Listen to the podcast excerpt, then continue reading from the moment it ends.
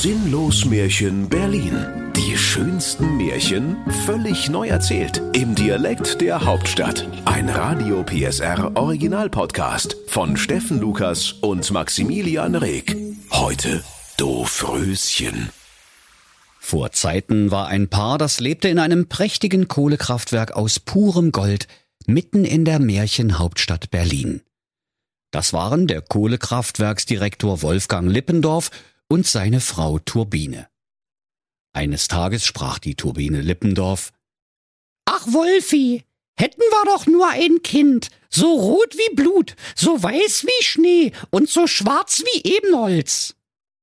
Da sprach der Wolfgang Lippendorf Momentchen mal, also erstens falsches Märchens, zweitens, das kann ich mir nicht alles auf einmal merken und drittens, reicht nicht erst mal irgendein Kind?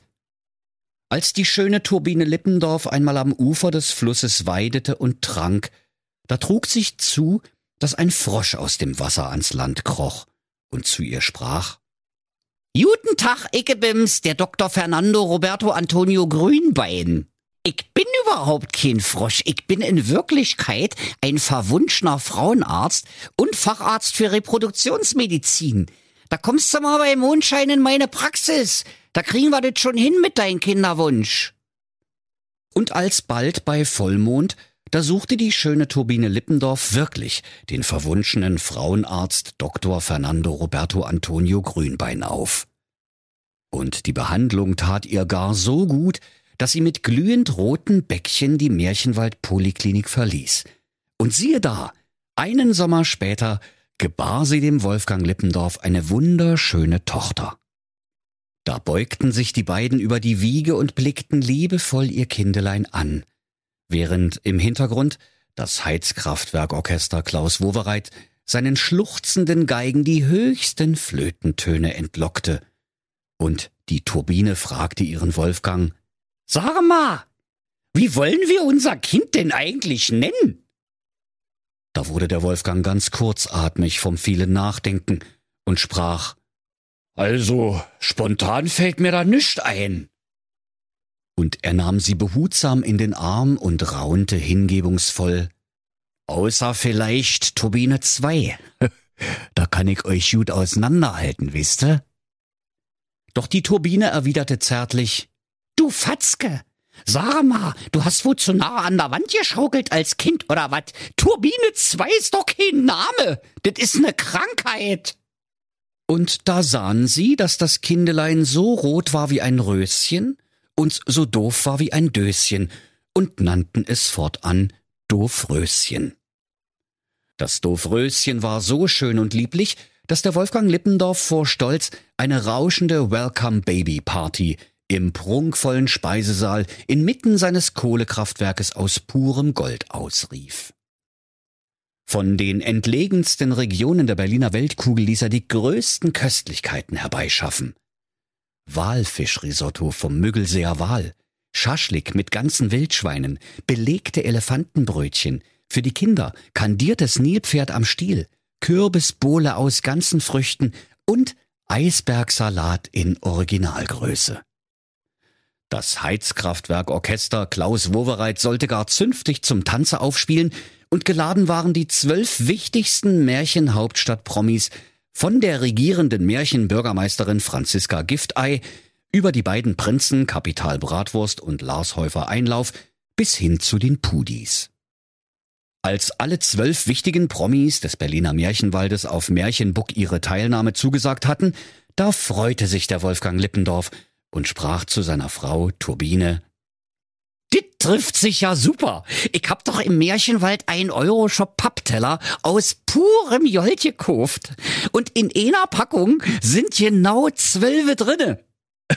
Tipptopp Sachverhalt. Gib mir Pfeif, Turbine. Das Fest ward mit aller Pracht gefeiert, mit prahlerischem Protz, prächtigstem Prunk, prickelnd prallen Primadonnen, prustendem Prost, preisgekrönter Prosa, problematischen Prominenten und auch sonst viel PR. Plötzlich gab es ein lautes Getöse und die schwere Speisesaaltür flog aus ihren Angeln und knallte flach auf den Boden. In gleißend weißem Scheinwerferlicht stand da die mächtigste Hüttenzauberin der gesamten Märchenrepublik. Die sexy Hexi Lila Lulia aus Mallorca-Herzegowina. Und sie rief, Sagt mal, bei euch hackt's wohl. Ich seh wohl nicht richtig. Ihr feiert hier ne Party ohne mich oder was? Ich will sofort den Veranstalter sprechen. Da ging der Wolfgang Lippendorf zu der Lila Lulia, die derweil vor Wut aus ihren schweißglänzenden Flanken dampfte und sagte, Entschuldigen Sie bitte, aber könnten Sie das nochmal sagen? Ich war gerade so mit Gucken beschäftigt, also da konnte ich nicht zuhören, beim besten Willen nicht. Also nochmal bitte, was? Da fragte die Hexe freundlich, Wieso bin ich hier nicht eingeladen? Und der Kraftwerksdirektor Wolfgang Lippendorf sprach, naja, also ehrlich gesagt, das war so. Ich habe doch im Märchenwald ein Euroshop ne Packung Pappteller aus purem Jolt gekauft. Da waren bloß zwölfe drinne, also da muss sie jetzt auch mal Verständnis haben. Doch die lila Lulia rief. Nicht ist, Konsequenzen, weil ihr mich nicht als Top-Act bei der Schiffstaufe vom schönen Doofröschen gebucht habt. Soll sie sich an einem Kaktus stechen. Und zwar, wenn sie 15 ist und über die Wupper gehen. Guten Tag noch. Sprach's, bestieg ihren verchromten Dampfbesen und knatternd und mit einigen Fehlzündungen flog sie in den Sonnenuntergang. Da könnt ihr euch vorstellen, liebe Kinder, wie dämlich da die Gäste aus der Wäsche geguckt haben. Und es hob ein Jammern und Zähneklappern an, wie bei minus 40 Grad an der Bushaltestelle in Sibirien-Herzegowina.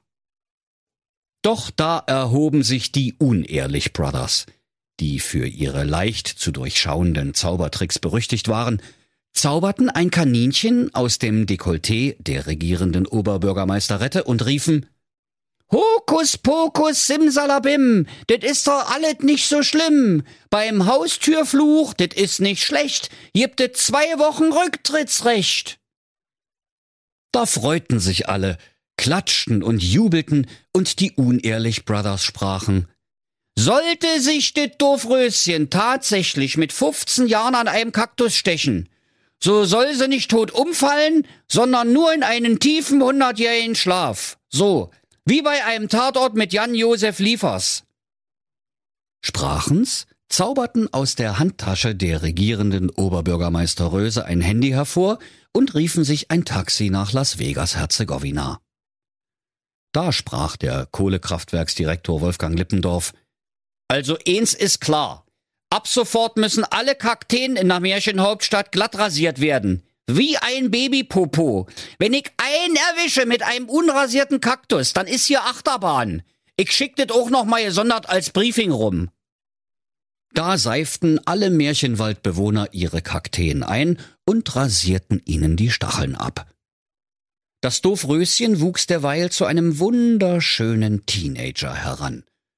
Und weil sie als einzige in ihrer Klasse Schwimmhäute zwischen den Zehen hatte, gewann sie jeden Schwimmwettbewerb.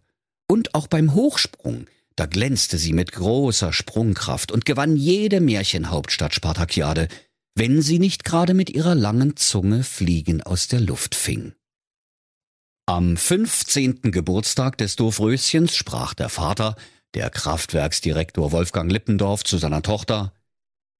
Pass auf, ich hab bei eBay ein schönes gebrauchtes Kohlekraftwerk für Selbstabholer gefunden. Dit muss ich mir jetzt mal ankicken. Ich will ja nicht die Katze im Sack kaufen, verstehste? Wir sind in einer Stunde wieder da, dann gibt es Kaffee mit Bulette.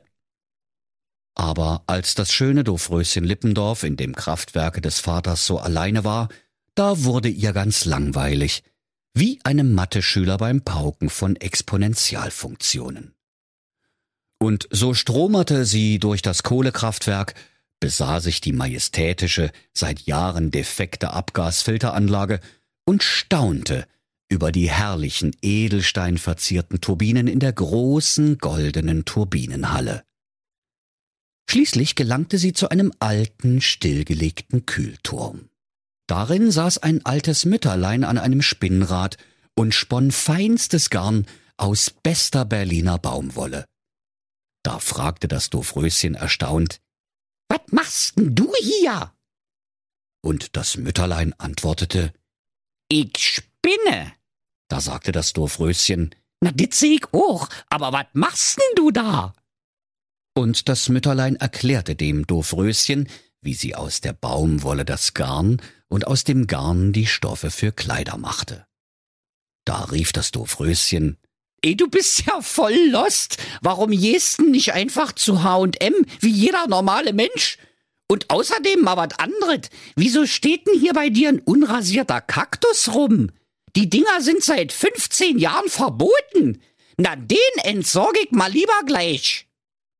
Und wie das Mädchen nach dem Kaktus griff, da stach sie sich mit dem Stachel in ihr Stinkefingerlein, fiel sowohl um, als auch an Ort und Stelle in einen tiefen Schlaf.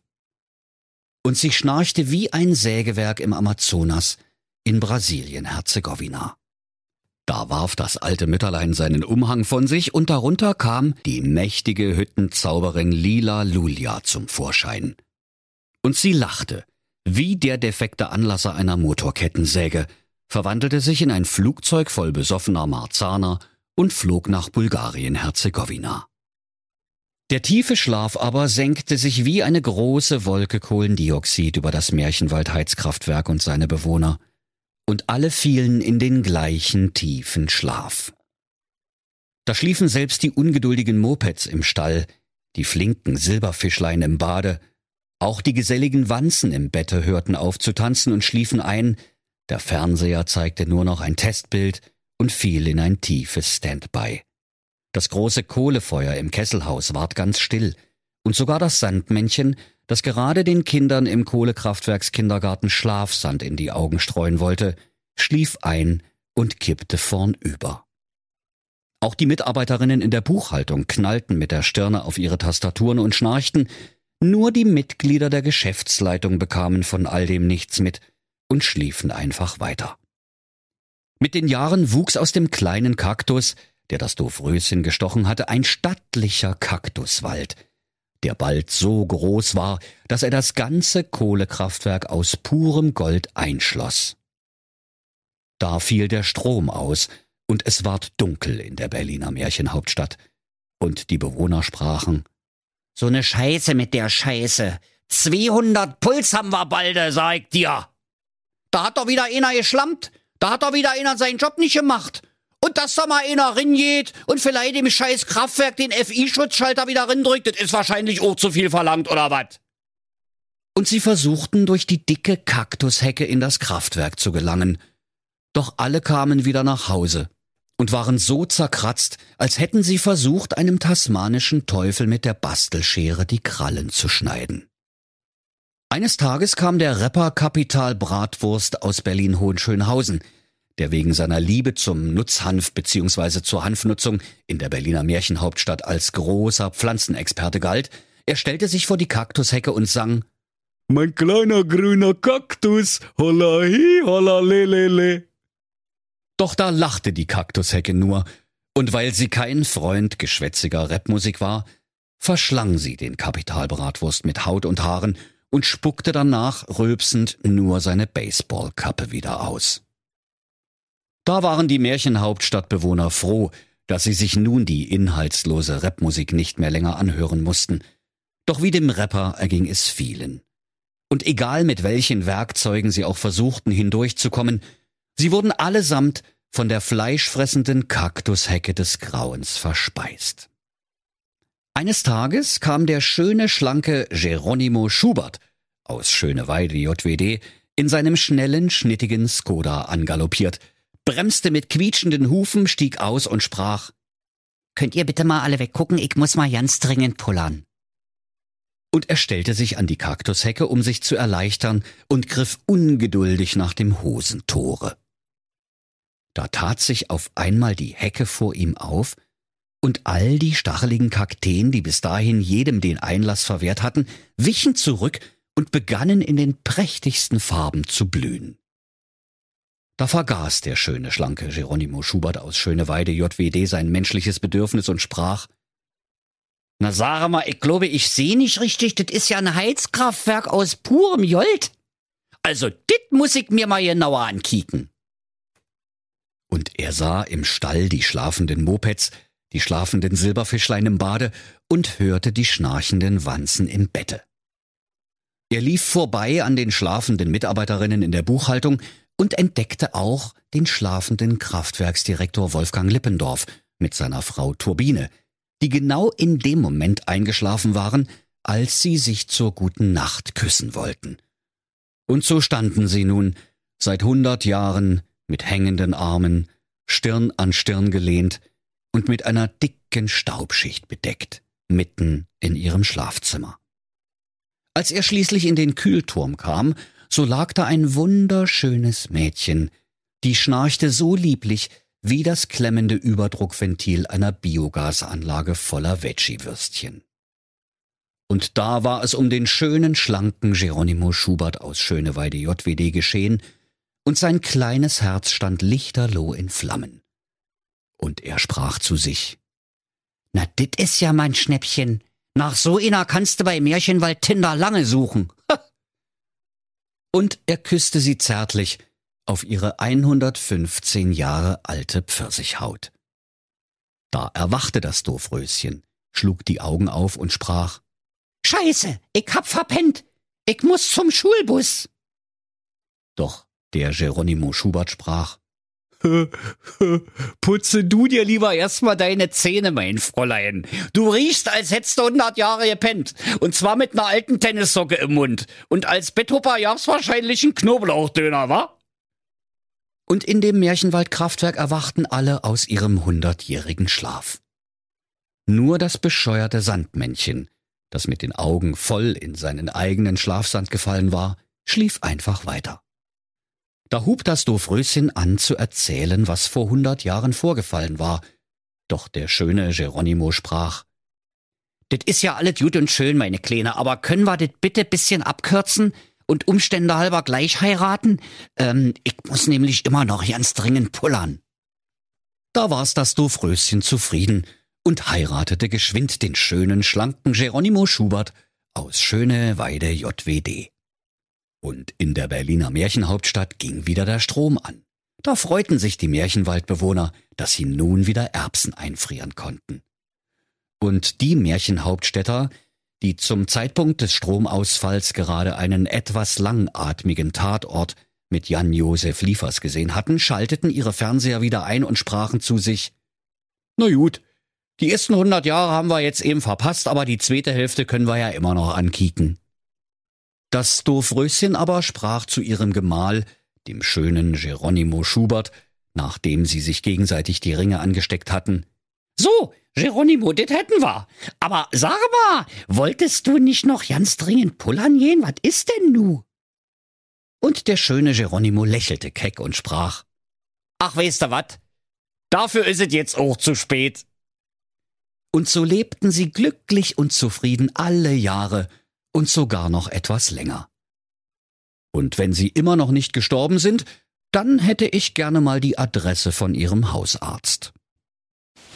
Und wenn sie nicht gestorben sind, dann lachen sie noch heute. Das war ein Radio PSR Sinnlos Märchen. Der Podcast, in dem Steffen Lukas die schönsten Märchen völlig neu erzählt. Im Dialekt der Hauptstadt. Alle Folgen hören Sie in der Mehr PSR App und überall, wo es Podcasts gibt. Sinnlos Märchen Berlin. Ein Radio PSR Original Podcast. Erzähler Steffen Lukas. Autoren Maximilian Reg und Steffen Lukas. Eine Produktion von Regiocast, deutsches Radiounternehmen.